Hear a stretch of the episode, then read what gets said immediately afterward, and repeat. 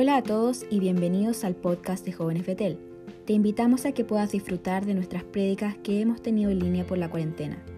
Creemos que lo que estás a punto de escuchar será de gran bendición para tu vida.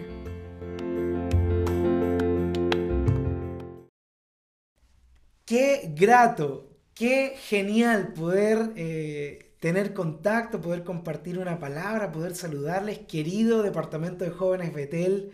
Cuántos recuerdos, cuántos campamentos, cuántas anécdotas con el tío José, su familia, su lindo equipo de liderazgo. Qué, bueno compartir en este día sábado, en el clásico día sábado de jóvenes, eh, poder compartir una palabra con ustedes. Eh, Ahora lo hacemos de manera virtual, pero sin duda, eh, dentro de no, no mucho, confiamos en el Señor, podremos hacerlo de manera presencial. Pero de momento, qué bueno poder tener la oportunidad de compartir una palabra con ustedes. Entiendo que el lema para este año se llama Perfectos en Unidad y quiero poder complementar, quiero poder eh, entregar una palabra relativa a ello. Así que quiero pedirte que me puedas acompañar al libro de Apocalipsis, capítulo 2, versículos del 1 al 5. Me daba miedo Apocalipsis cuando yo era adolescente. Eh, tanto miedo que incluso pensábamos que en el rapto nos íbamos a quedar. Así que imagínate. Eh, pero con el pasar de los años, con, con aprender de la palabra, te das cuenta que Apocalipsis es un verdadero alivio para quienes amamos al Señor Jesús. Dice, dice más o menos así, escribe esta carta al ángel de la iglesia de Éfeso. Este es el mensaje de aquel que tiene las siete siete estrellas en la mano derecha, del que camina en medio de los siete candelabros de oro. Yo sé todo lo que haces. He visto tu arduo trabajo y tu paciencia con perseverancia. Sé que no toleras a la gente malvada. Has puesto a prueba las pretensiones de esos que dicen ser apóstoles, pero no lo son. Has descubierto que son mentirosos. Has sufrido por mi nombre con paciencia sin darte por vencido. Pero, oh, ¿sabes? Yo me cuesta entender este pero, porque hasta aquí la carta es genial. Hasta aquí es todo bueno y para mí deberíamos pasar a la siguiente iglesia. Pero hay un pero de parte de Dios. Pero tengo una queja en tu contra. No me amas a mí, ni se aman entre ustedes como al principio.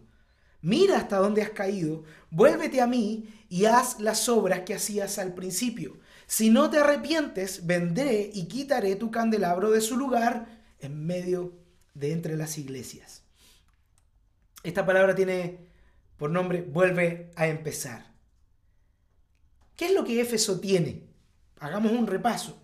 Éfeso tiene buena teología, yo te diría excelente teología. Fundada y plantada por el apóstol Pablo, se queda ahí tres años, en circunstancias que en otras iglesias se quedó mucho menos, Pablo se queda en Éfeso tres años enseñando, preparando ancianos, preparando líderes y dejando un pastor que es de los más geniales que podemos encontrar en el Nuevo Testamento, que es Timoteo, discípulo directo de Pablo. Se sabe que el apóstol Juan estuvo ministrando allí también, el apóstol Juan. Se sabe además por la historia que eh, esta iglesia es tan maciza, teológicamente hablando, eh, que incluso María, la madre de Jesús, terminó congregándose allí. Es que la iglesia de de Éfeso es topísima, es cool, es la mejor, es genial congregarse en, Éfeso. Eh, la preparación de ellos es tan genial que ellos tienen la capacidad de sorprender y denunciar a los que dicen que son apóstoles y no lo son, solamente por lo que hacen y lo que enseñan. En tiempos donde no hay YouTube, en tiempos donde no hay un video que diga cinco cosas, cinco evidencias para descubrir un falso apóstol, nada de eso, simplemente descubrirlos por lo que hacen y por lo que enseñan. Son macizos teológicamente hablando.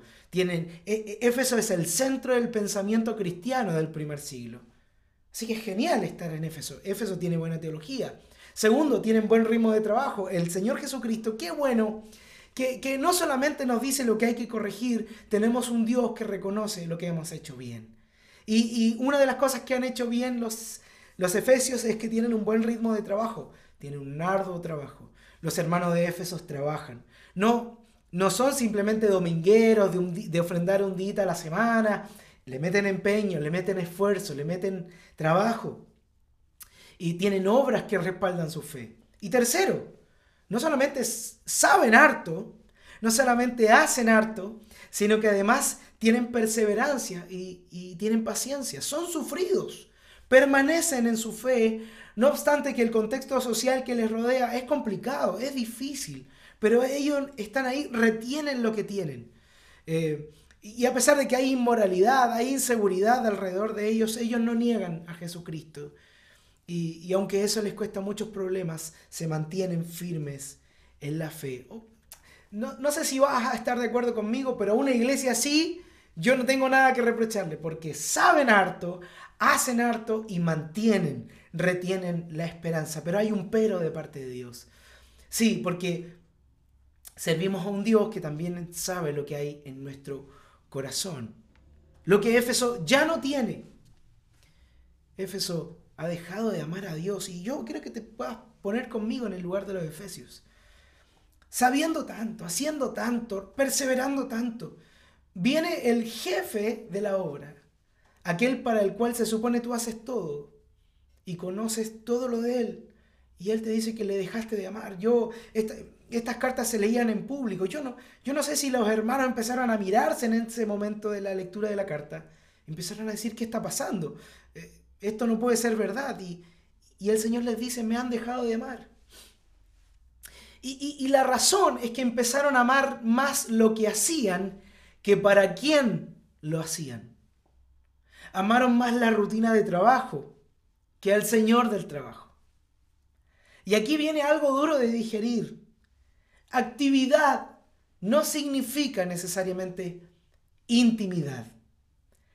Hacer cosas para Dios no significa necesariamente haber estado con Dios. El año 2018, junto a mi familia, tuvimos la oportunidad preciosa de internarnos en el Instituto Bíblico de Coquimbo, de las Asambleas de Dios. Y en la mañana aprendíamos eh, teología, en la tarde hacíamos actividad de aseo, diversas cosas. Y, yo recibí una amonestación de parte de Dios que yo pensaba que con saber y con hacer ya estaba listo. Pero al final del día podía escuchar al Señor diciendo, no hemos tenido un tiempo a solas. No has orado, no has tenido un tiempo en donde necesitas escuchar mi voz.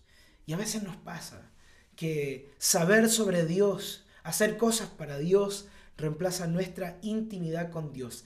El hacer muchas veces termina cobrando mayor relevancia que el ser. Y Dios está particularmente interesado en que seamos más que hagamos. La segunda cosa que Éfeso había perdido era el amor entre ellos mismos. Fíjate en, esta, en este reproche que hace el Señor tan sensible. No solamente me han dejado de amar a mí, sino que además entre ustedes ya no se aman. Seguramente entre ellos empezaron algunas rencillas y empezaron a olvidar el foco, empezaron a olvidar la esencia de por qué hacemos lo que hacemos y para quién hacemos lo que hacemos. Trabajo y conocimiento sin amor puede transformarse en una cuna para la envidia y el sentido de competencia. Yo sé más que tú. Yo hago más que tú, yo trabajo más que tú. Yo tengo mejor teología que tú. Yo conozco más que tú. Seguro que estas fueron las frases que empezaron a decirse entre ellos. No, él no hace las cosas como las hago yo. No sabe tanto, sabe poquito nomás. Y empezaron a menospreciarse y empezaron a hacer que todo esto perdiera el sentido. Pero para el Rey de Reyes y Señor de Señores, esto es importante, esto es esencial. ¿Sabes qué? A veces hacemos cosas correctas en el lugar correcto, en el momento correcto, pero a veces, muchas veces, con el corazón incorrecto. Privilegiamos más el hacer el ser. Y nuestro Dios está particularmente interesado aún más en el ser, en lo que hacemos en nuestro interior, en, en las intenciones del corazón. Este es el cuento. Dios mira el corazón. ¿Te acuerdas cuando Samuel eh, tuvo que ser corregido por Dios y Dios le dijo, Samuel, yo no miro lo que mira el hombre. yo miro lo que está en el corazón. Porque en el hacer siempre hay alguien en el cuerpo de Cristo que lo hace mejor que tú. En el saber siempre hay alguien en el cuerpo de Cristo que sabe más que tú. La diferencia está en el interior. Porque dice que Él pesa los corazones. Entonces, si esta, este sentir ha empezado a invadir nuestro corazón, es tiempo de volver a empezar. Primero, recupera tiempo con Dios. Vuelve a hablarle aún más que nunca en cualquier instancia. Vuelve a decirle que le amas, más allá de lo que Él ha hecho por ti, más allá de lo que tú puedas hacer por Él. Vuelve a decirle, Señor, tú eres lo más importante. Y, no solamente háblale, muéstrate dispuesto a escucharle, a escuchar su voz. Se dice que la oración más ordinaria la oración con menos sentir en el corazón es la que hacemos por los alimentos. Tal vez sea momento de que mientras estás frente a la mesa, volver a tomarte dos minutos más en esa oración y decirle Dios gracias porque me proveíste de almuerzo. Gracias por lo que hay sobre la mesa porque es una muestra de tu cuidado, es una muestra de tu amor. Vuelve a interesarte por los detalles, vuelve a agradecer a Dios por las cosas que ya considerabas domésticas, que ya considerabas habituales, vuelve a agradecer por el techo que te cubre, vuelve a agradecer por tener a los papás o tener gente que está sobre ti y se preocupa de tus necesidades. Vuelve a agradecer a Dios, vuelve a manifestar amor a Dios por lo habitual, vuelve a decir, Señor, tú eres más importante que lo que puedes darme a mí. Vuelve a adorar a Dios con un corazón genuino, a interesarte por lo que Él quiere decir más que lo que tú puedes decir a Él. Segundo, recupera tiempo genuino con los hermanos. Ah, hoy día no nos podemos juntar eh, como antes lo hacíamos, pero tal vez antes nos podíamos juntar presencialmente, pero realmente nuestro corazón no estaba interesado en las vivencias del otro. El apóstol Pablo va a decir, eh, que nos alegremos con los que están alegres y también que lloremos con los que están tristes. Volvamos a interesarnos en la vida del otro. Volvamos a poner atención en ese que está sufriendo, en ese que no ha dicho nada y parece que está bien. Pongamos atención y preguntemos un cómo estás genuino. ¿Cómo estás? No esperando el típico bien, no, no esperando el típico bendecido, sino tratando de ir un poco más allá. Te quiero contar una anécdota. Ah, hubo, un tiempo en mi vida en que yo enfaticé mucho el hacer y el saber. Y prueba de ello es que me empecé a amargar eh, mientras pastoreaba jóvenes en Viña del Mar. Eh, me empecé a amargar y empecé a, encontrar todo rutinario, me empecé a envanecer, había puesto el énfasis en lo que hacía y en lo que sabía, pero olvidé, olvidé tener intimidad con Dios y por consecuencia dejé de amar a quienes me rodeaban. Un día eh, me subí a la micro y, vi que venía una persona detrás de los jóvenes.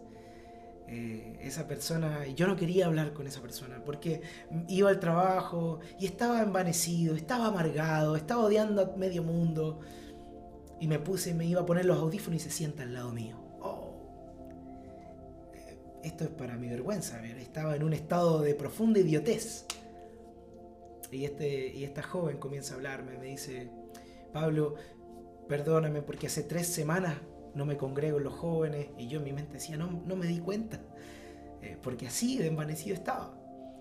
Y esta persona comienza a decirme, he sentido el vacío de Dios, he sentido que he priorizado otras cosas por sobre Dios y, y yo ahí empecé lo que hacemos todos los pastores tenemos un repertorio de consejos y empezamos a decirle, eh, acá Dios está interesado en tu vida, Dios quiere involucrarse, bla, bla, bla. Y, mientras yo hablaba, escuchaba que el Señor me decía, mm, que hablas bonito. Oh. Empecé a predicarle ahí en esa micro, rumbo desde Viña del Mar a Valparaíso. Y en la mitad del camino eh, se levanta la persona que iba delante nuestro. Yo solo veía su cabello. Y se levanta me dice, siervo, vengo escuchando todo lo que usted dice. Me ha sido de mucha bendición. ¿Quién era? Era la hermana Margarita que se había dejado de congregar hace tres meses en nuestra iglesia. La niña que me venía hablando me mira y me dice, parece que mataste dos pájaros de un tiro. Y yo en mi mente decía, no dos, tres. cuando llegué al lugar de mi trabajo, me bajé de la micro y lloré. Lloré porque me pasó de esas veces que Dios no necesita decirte nada. Con su obra ya logró cautivar tu corazón y, hacer, y saber, hacerte saber de que tienes que decidir otra vez por Él, por sobre las cosas que haces, por sobre las cosas que sabes. Y, pedí perdón por haberme envanecido, pedí perdón por haberme amargado, pedí perdón por equivocar el rumbo, por privilegiar el hacer más que el ser. Y fue un momento de intimidad con Dios ahí cuando me bajé de la micro. Es que cuando Dios quiere tocar tu corazón, no importa las cosas que pasen alrededor, Él está interesado en que vuelvas a retomar tu relación con Él de manera genuina. ¿Y por qué no oramos en este tiempo? Dios, gracias. Ayúdanos a volver a empezar. Permítenos que esta crisis, que esta tribulación que estamos viviendo, nos dé la bendita oportunidad de volver a retomar lo esencial, que es amarte a ti por sobre todas las cosas y amar a quienes nos rodean. De tal manera que sí, lo que sabemos es importante, lo que hacemos es importante, pero no es tan importante como el amor que podemos manifestar en este tiempo difícil y complicado que va a hacer que el Evangelio al final de cuentas brille aún más y más. Si hemos fallado, si nos hemos desconcentrado, si nos hemos desenfocado, permítenos regresar y permítenos volver a empezar en ti. Te lo pedimos en el nombre de Jesús. Amén y amén. Gracias, hermanos de Betel. Gracias por tanto cariño que nos expresan a mí y a mi familia por redes sociales. Espero que esta palabra pueda bendecir tu vida y podamos seguir adelante juntos, amando a Dios, unidos en amor fraternal para soportar cualquier tormenta que venga en nuestra contra. Dios está con nosotros. Así que les mando un saludo, un abrazo y Dios les bendiga. Sigan adelante en Cristo Jesús.